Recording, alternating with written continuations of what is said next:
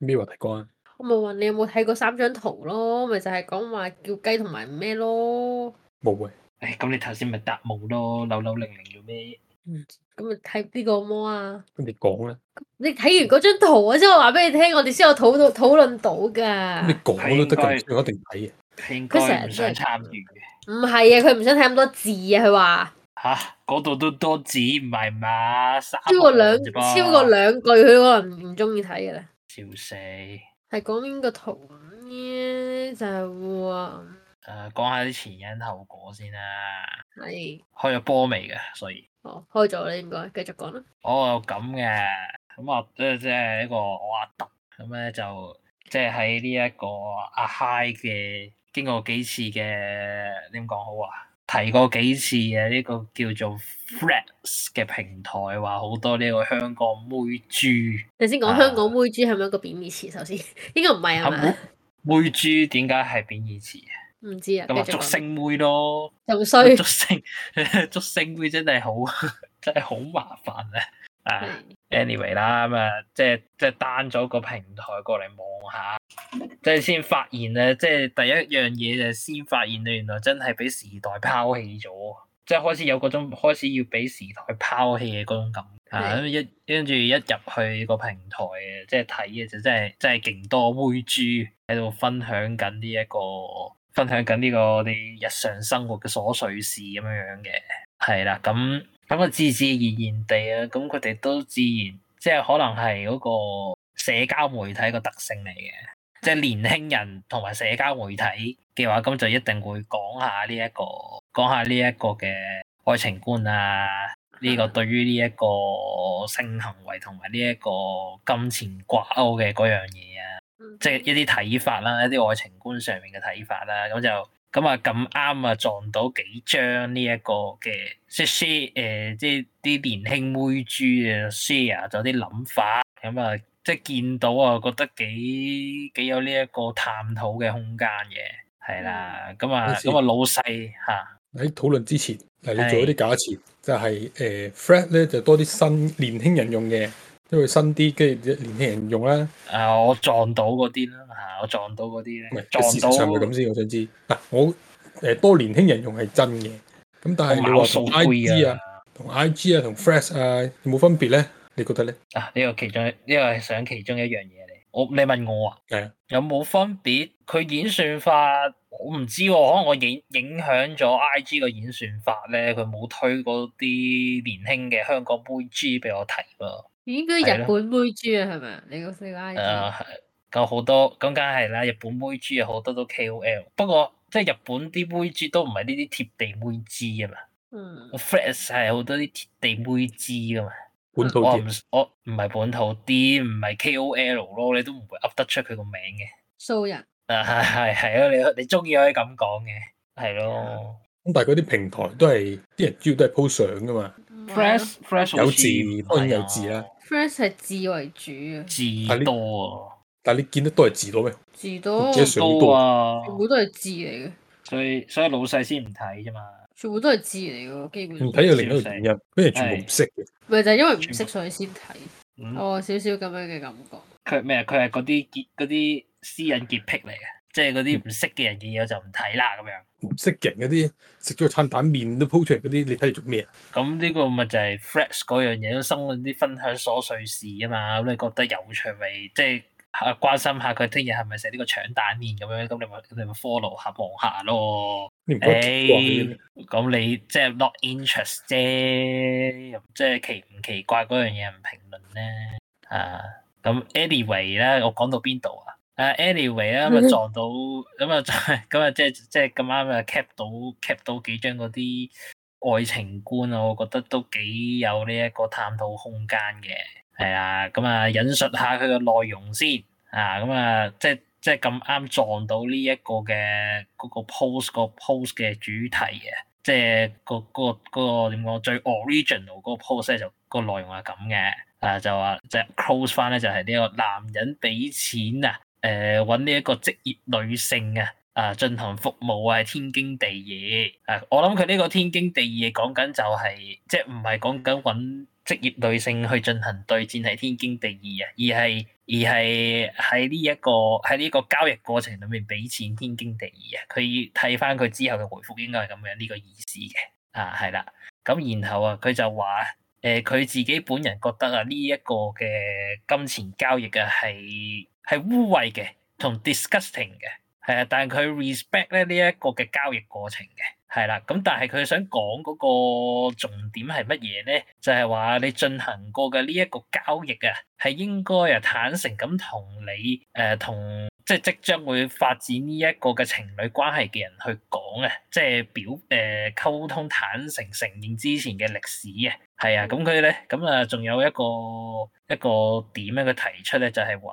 誒、呃真誒、其實係有冇晒過誒、呃總之佢就發現就話係好多人啦，都接受接受唔到自己嘅誒嘅另一半啊，係有呢一個進行過呢一個交易嘅歷史啊。係如果提前知道咗啊，係唔會發展成呢個情侶關係嘅。即係咁係啊樣，咁啊佢係即係身體感情潔癖咁樣嘅感覺。係啊類似啦，咁佢就話可能即係呢一個歷史啊，會令到啊另一方啊係會有呢個心理上面陰影嘅 trauma，係啊啦，咁咪先樣樣咯，係。你嗱，你第一個就係講嗰個公平交易啦，第一個係即係認同嗰種公平交易嘅，係啊，佢佢覺得覺要講歷史，係啦，佢第三個即係咧佢個人嘅立場，佢個人嘅立場係 respect 呢一個呢一個交易啊，即係佢自己唔中意都好啦，佢佢 respect 有呢一個交易，但係佢自己就覺得有進行過呢個交易就應該應該同佢另一半坦白啦，佢立場係咁嘅，係啦，咁好簡單啫嘛佢，嗯。佢咪將嗰啲排除晒咯。係啊，佢咪咁講咯，即係如果有呢一個交易歷史，提前知道係唔會發展嗰個情侶關係嘛。咪咁咪樣呢個就係佢嘅總結咯，即係應該話呢個佢係尋係尋覓另一半嘅其中一個標準。其中一個條件啦，係咪？係啊，誒、呃咁呢一個係嗰個嗯 original 啊，嗰、個點題啊，引題啊，應該咁講啊，個引題。咁啊，下邊咧就有誒、兩個回應，我覺得都幾有一個發人深省嘅。係嘅誒啊咁其中一個論點咧，啊論點咧就係話呢一個其實啊考人考者嘅正正常常嘅，點解要俾錢進行交易去換呢一個嘅 experience 嘅？係啦，即係唔一定話係呢一個情侶嘅另一半啊，啊但係呢一個咩叫做 OND 啊？ one night stand。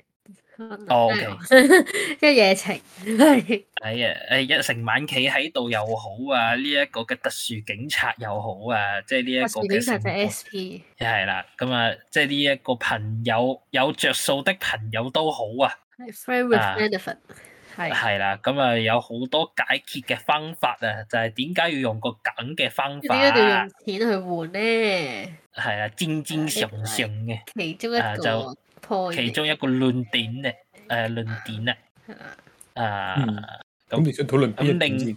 咪仲有另一個誒講埋先，咁啊另外一個人嘅睇法咧就係佢唔認同咧呢一個俾錢進行交易咧係天經地義嘅啊，咁雖然可聽啲咧叫米米，咁但係咧佢個講法咧就係話，即係如果當將呢一個善交嘅行為咧係當作買賣嘅話咧，即係證明咗咧呢一個嘅愛情觀呢、個人嘅嘅愛情觀咧係有問題嘅即啊，係佢咁佢又覺得呢、進行個呢一樣嘢就係等於佢嘅愛情觀係有問題，係啊，即係佢佢係咯，應即係照佢個立場咧，佢就應該覺得係呢個敦倫咧，其實係應該係建立喺呢個感情基礎上面嘅，先會發生，即係係咯，先至啱嗰樣嘢咯。係啦先至跟住佢話啱呢嘅啲人係有問題、有病，係要睇醫生，係啊，係要督，係要係要呢一個 get a doctor's note 嘅。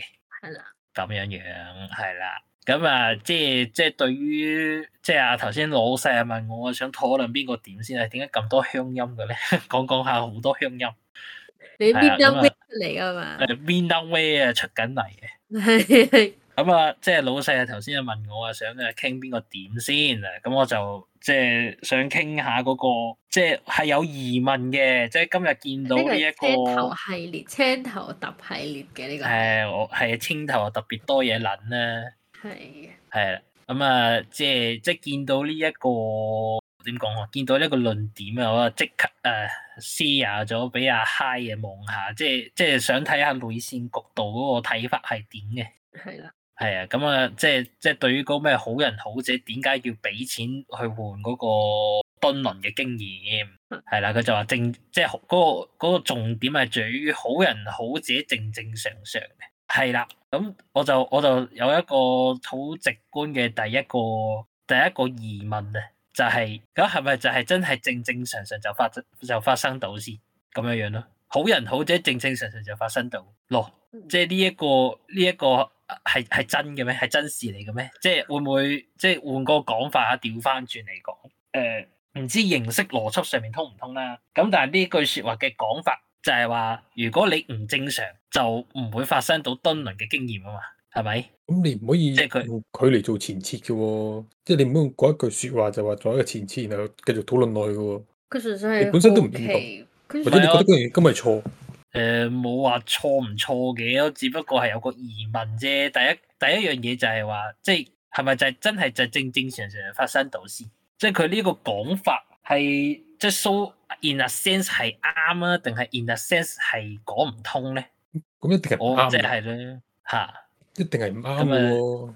誒你個睇法係咩呢？點解啊？啊，你而家講緊正正常常就有得發生喎，佢個講法係咁喎，即唔係嗯係如你你就係揾咯，呢個嚟討論啊嘛。係啊，咁如果你話佢係啱嘅話，就係正正常常都會發生到啊嘛。嗯，咁啊咪同埋嗯話俾你聽唔啱喎，跟住你話點解？咁現實上係唔啱啊嘛。即係你就覺嚇得，即使你正正常常都未必有，係啊，呢個係咪呢個係咪其實係現實嘅情況嚟先？即係佢唔係必然性嚟噶嘛。唔係必然。有一百個人，可能有部分人係會咁樣發生，佢人生係會咁樣發生。有部分人但係唔會咁樣發生，認唔認同先？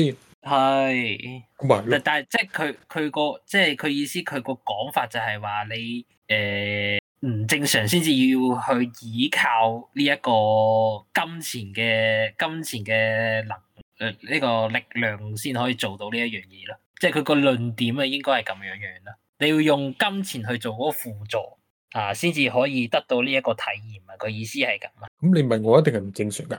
佢哋呢個咁嘅論點，嚇！即係咁你你覺覺得得呢個論係點。唔正常先？我覺得誒有即一係有一其實討論應啊，即係佢應該要講佢個所謂正正常常係咩意思咧？即係 make 唔 make sense 啊？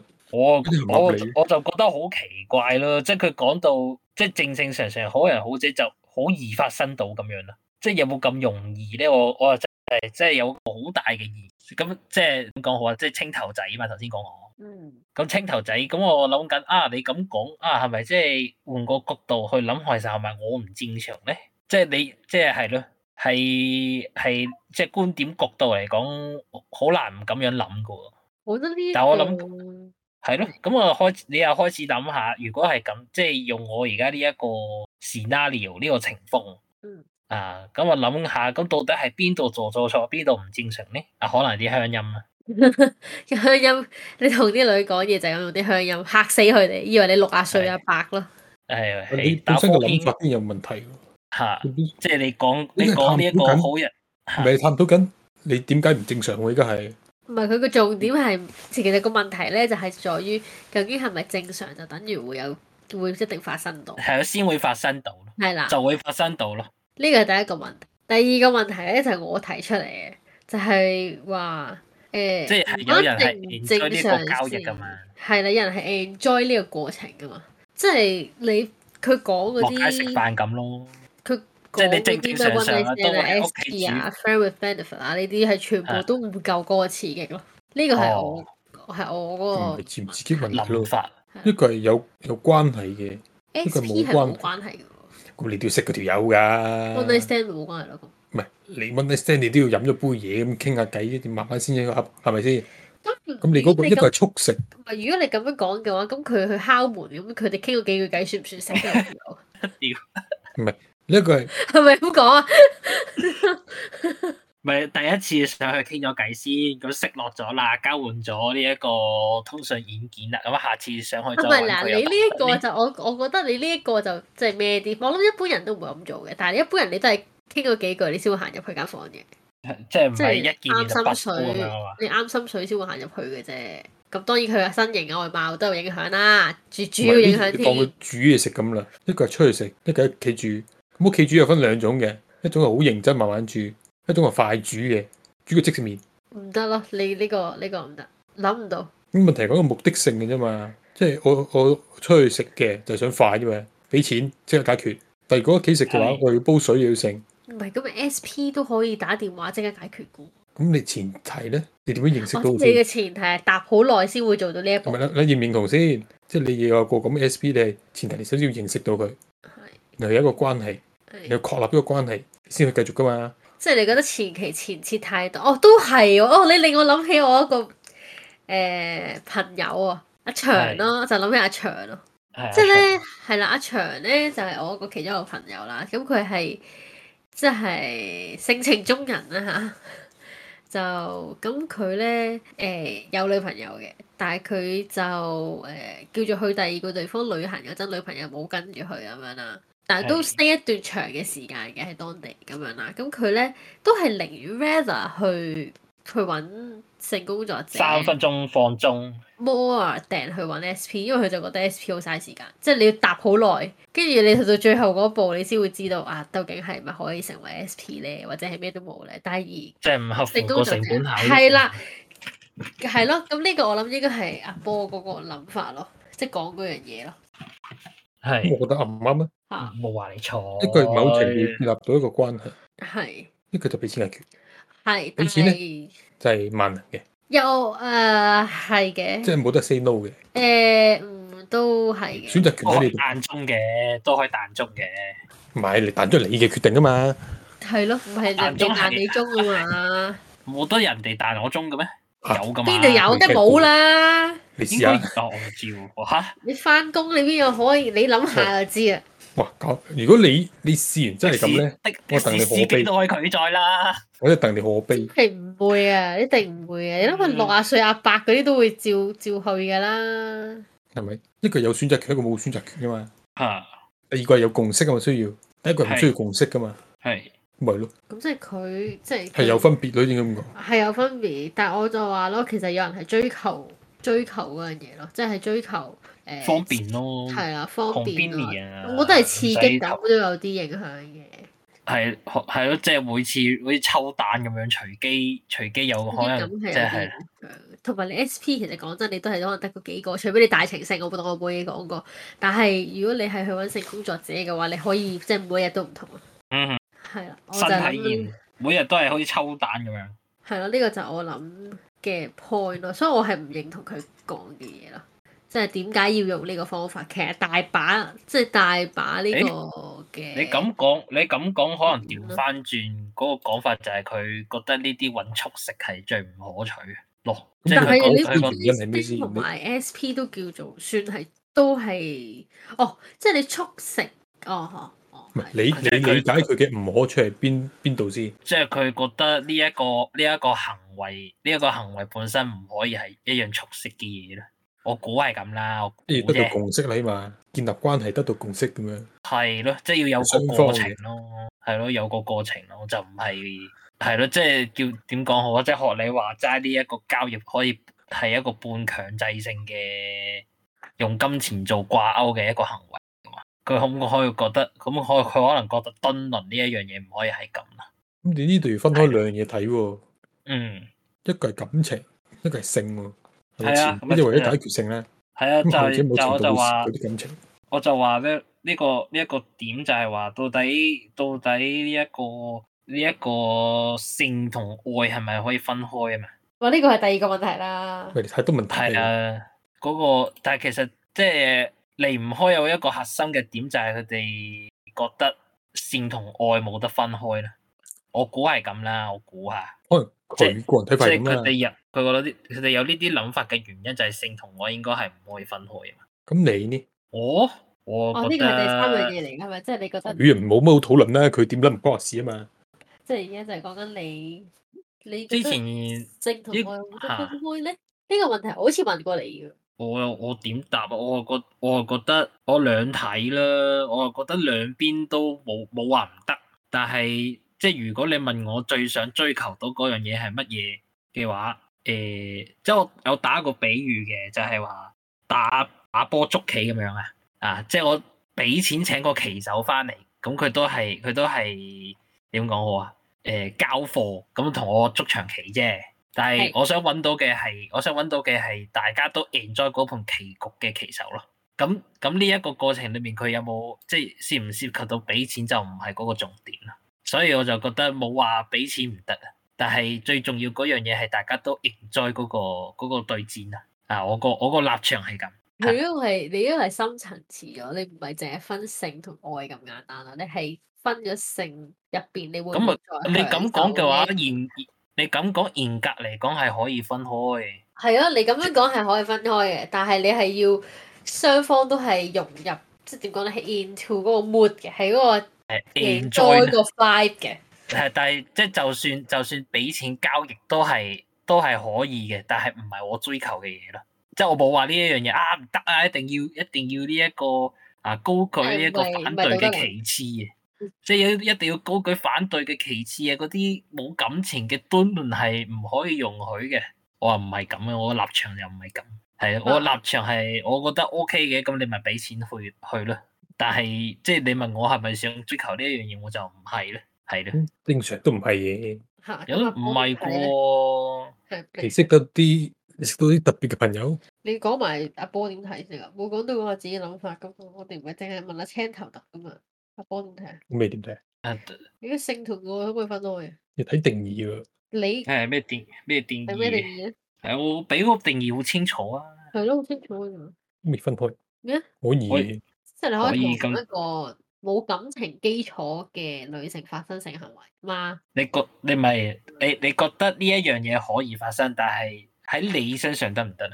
嗱，應該咁樣，嗯你我都分覺開得兩個問題，嚇嚇嚇嚇啱啱啊！即係你接受到呢樣嘢發生，同你接受到自己發生係兩樣嘢嚟嘅。OK 啱。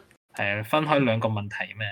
如果你撇除晒所有嘢，即係淨係單獨抽出嚟睇，係可以噶，係咪？但係當你諗多啲嘢，例如加埋誒道德啊、誒 A、B、C、D 啊、屋企人啊，咁你咪開咦始關咩事咪開始變得唔得咯。屋企人關咩係事？唔係咁，你會親戚啊嗰啲點睇你啊，朋友點睇你啊，停一停先，點解你會 你會唔係你會因為加呢啲入去噶嘛？係關佢咩事咧？係咪諗即係佢意思會諗得多啲嘢嘅話，咁啊即係變咗卻步咗咯，就會啊但我唔多明咗我白簡單我講加數道德呢樣嘢，其實好闊嘅呢樣嘢。係你睇咁自己到底底線係點啫，其實唔係我係咯，話，你個如道果德單獨觀係點啊？係咯，要睇你點睇咧，就係就就所以話即啊你係如果一你好純咁，即係你好簡單將性愛分開咗，係你揀咗佢分開嘅，係咪先？揀咗佢分開咁嘅，我咪同話俾你聽，如果你揀分啫開，單獨抽出嚟講嘅話，得㗎，唔係我問你接唔接受到啫，我接唔接受？係咯，即係你自己你格你自己立場，你係你係善同愛可唔可以分開啊？你自己立場咧，係我立自己場我我係可以嘅，單獨抽出嚟可以咯，點當你樣考慮揀咪話咯如果考慮其他嘢咪唔可以啊咯。哦，即係你自己你咁你自己個道德觀，因為個個人個道德都唔同噶嘛，係啊，即係你講緊普世價值嗰樣嘢，咁普世價值而家普遍嚟講估都唔得嘅，係，但係講你自己係我嘅，但係我唔我喺呢一方面我唔認同普世價值啊嘛，係咯，咁你自己即係唔講普世價值啦，咁你你自己呢？我講咗我自己啦，我哦覺得好佢話清佢得楚，喎，佢話得你得嘅。得得得，咁但咁但係咪你追求嘅嘢呢？唔係即係唔好用追求呢個字，叫順其自然。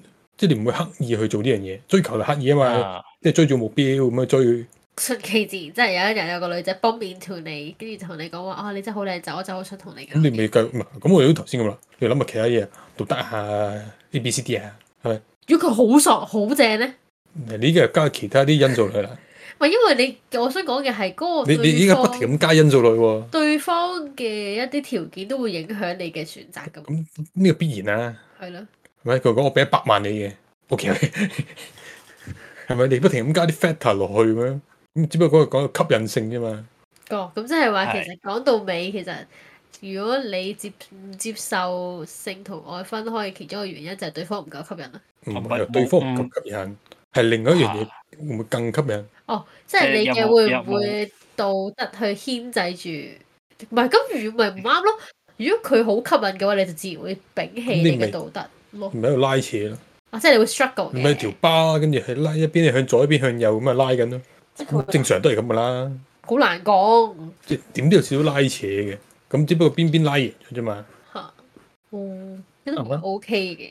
嗯，但係呢個性同愛分開嘅人係咪嚇即係叫做道德觀係有問題咧？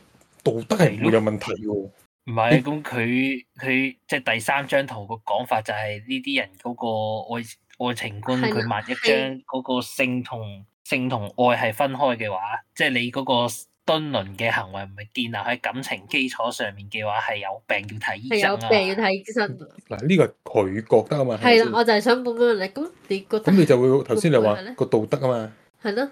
咁首先我想講道德係唔存在呢個對與錯係啦。當然你話普世上面點樣睇道德，當然有啦。即係呢個時代嘅道德係有嘅，下一個時代可能另外一個道德嚟嘅。係，但係如果嗯你嗯再嗯開放啲個諗法，宏觀咁或去諗嘅話者，再衰啲，如果你宏觀咁諗嘅話，其實道德係冇對錯嘅。冇純粹係自己個底線嘅問題啫嘛。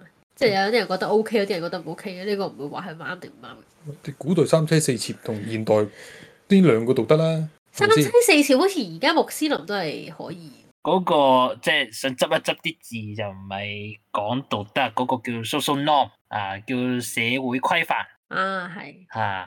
係，唔係其實差唔多啫嘛你真唔係，我想講嘅係你唔三妻四妾係因為法律唔俾你咁做啫嘛，法律淨係俾你一唔係夫一妻啫嘛。法律係結婚嘅，咁你個你一個夫一法妻律咯，你你你個法律係嚟自嗰個 social norm 嘅，咁老老實實，即即係嗰個法律同嗰個 social norm 係掛鈎噶嘛唔。係咁你睇下阿嗯阿賭王咁樣，唔係你咁佢講都做個法律係冇乜意思嘅，我之前我話佢俾你佢聽嗰個啫，關係啊嘛，我話俾你聽啫，係因為我就係話，因為某啲人做唔到係因為唔係因為法律咯，我想講，唔係因為法律規範咗你咯，係因為咩啊？就係因為道德咯，即係佢過唔到自己個關。你唔可以用自己嗰關嘅咁。普世價值啲人點樣睇佢嗰關？咁都係都係自己個關嚟嘅，其實即係你唔咪 care 自人哋點睇，即係你其唔實 care 人哋點睇，係個係咪咪冇咪係咯，咪冇嘢係咯咯。我都想咁講。咁如果你完全唔理咧，咁一定有啲人可以做到完全你啦，嚇係咪？你先講韓信，好想有錢，啊有錢佢佢佢包幾多都得啦咁咪係嗯咯，即係對於佢嚟講喺呢方面嚟講冇問題咯。嚇，都係嘅。咁所以如果有一日阿特同你講話呢個係我老婆，呢個係我女朋友，兩個一齊晒出嚟見面，你會覺得你有啲咩問題咁樣咧？我會話關我鬼事啊！哦，咁呢呢個個呢個問嗱嗯題，係你問題，因為唔係我問題啊嘛。即係我意思係話，咁你就話你嗰個就會介意人哋咩親朋戚友點睇啊，A、B、C、D 點睇啊，佢自己個關咯，其實係係咯，咁即係你做唔到咯，係咪咩意思啊？即係你會因為因為諗唔係，我會話俾你聽，我思考過程做唔做到，我呢刻答你唔到，哦，你明唔明啊？即係有一日嗯佢會大大嘅同你講就話呢個係我女朋友，呢個我老婆咁樣 呢個嚇，OK 都 make sense 嘅，我明咯，冇話 make sense，我明嘅。做啲咩要討論啊？你好想完咗呢個話題唔係咪？係，我睇下做咩話題啊？嗯我以為佢好想完咗呢個話題佢先，誒嗯有冇咩討論啊？討論呢就係咪哦我唔可以講嗰個啊？阿老師嘛，係啊，老師得唔得啊？你唔可以講呢老單嘢師喎，講啲類似嘅可以嘅。誒進入咗司法階段啊，講咁啊講下咩咯？我哋以前老師咯。哦啊哎，我之前都有個老師係同學生係好埋嘅行得，仲要係 less 嘅。啊，跟咁刺住激！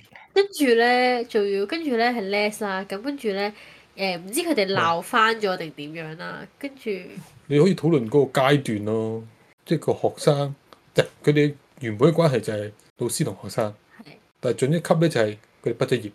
嗱呢個啱啱我都有問阿揼，究竟其實如果個老師同埋個學學生真係 in love 嘅，真係相愛嘅大家，咁但係因基於個身份係老師，咁就冇得同佢一齊咁咯，係咪咁樣啊？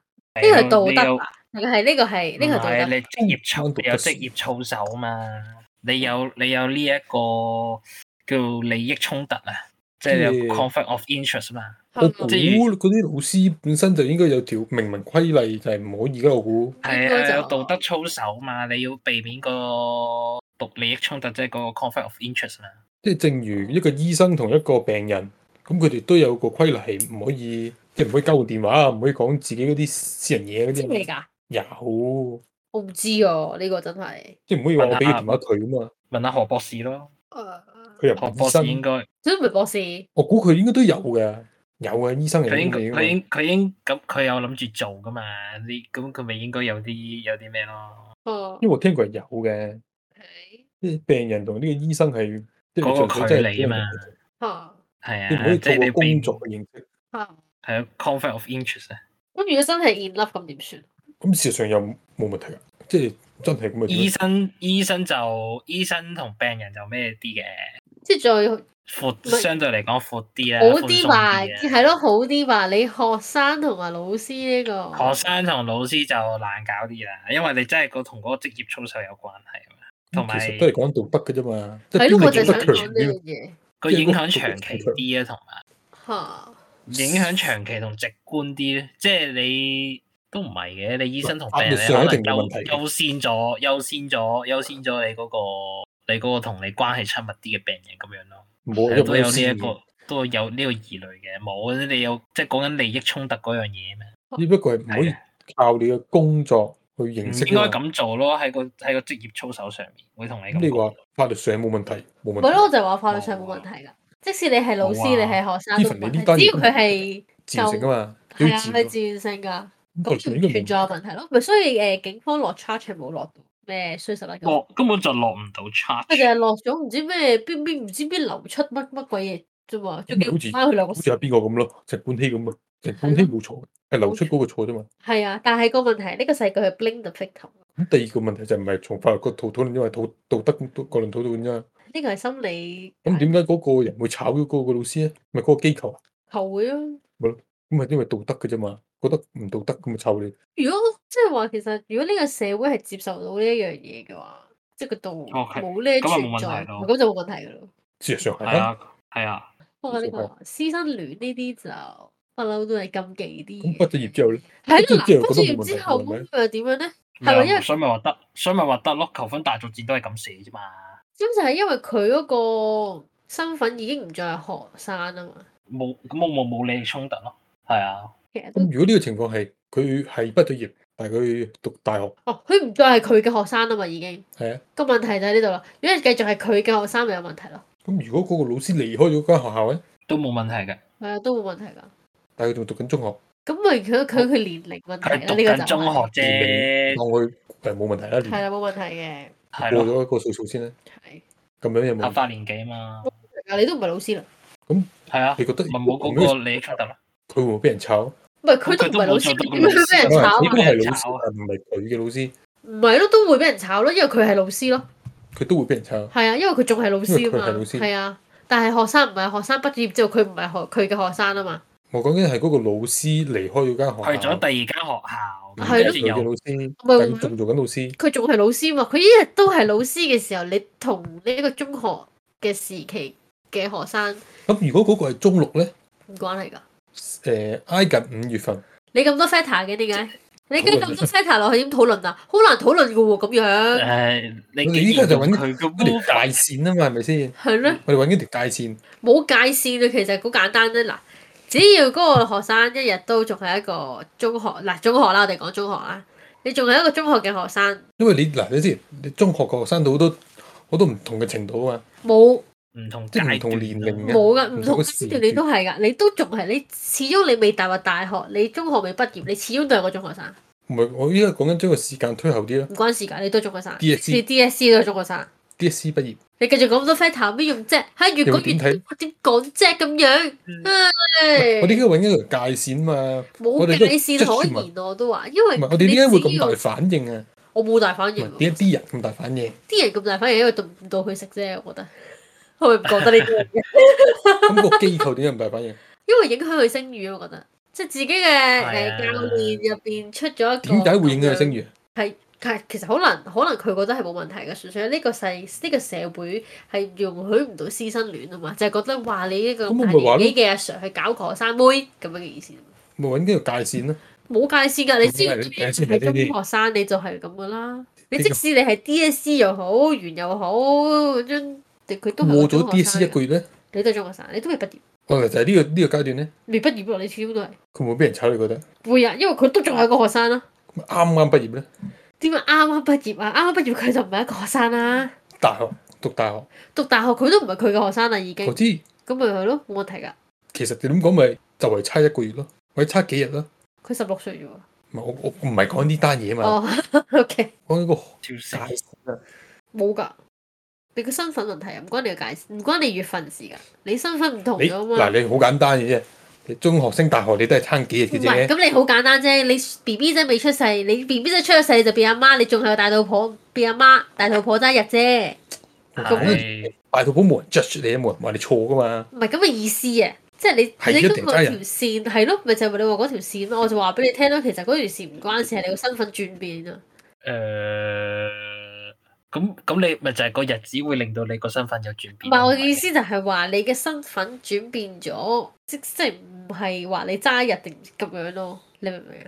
你嘅身份啊轉變係講緊我中學嘅末期到大學嘅初期嗰度係差日嘅啫嘛，係咪啊？一兩個月啦，邊度揸日啊？你畢業嗰陣係六月嚟嘅喎，是但差一一個月啦，差一個月啦，差一個月啦，你九月開學啊嘛，七你八當月差一咧個月啦。咁我又覺得咩嘅？嗰、個嗰、個唔係嗰個 specific time 啦，即係你反而係即係講緊嗰條界線咧，係講緊大出邊啲人接唔接受到咧。其實其實你講緊你而家炒嘅，其實都係因為出邊啲人接受唔到呢呢件事啫嘛。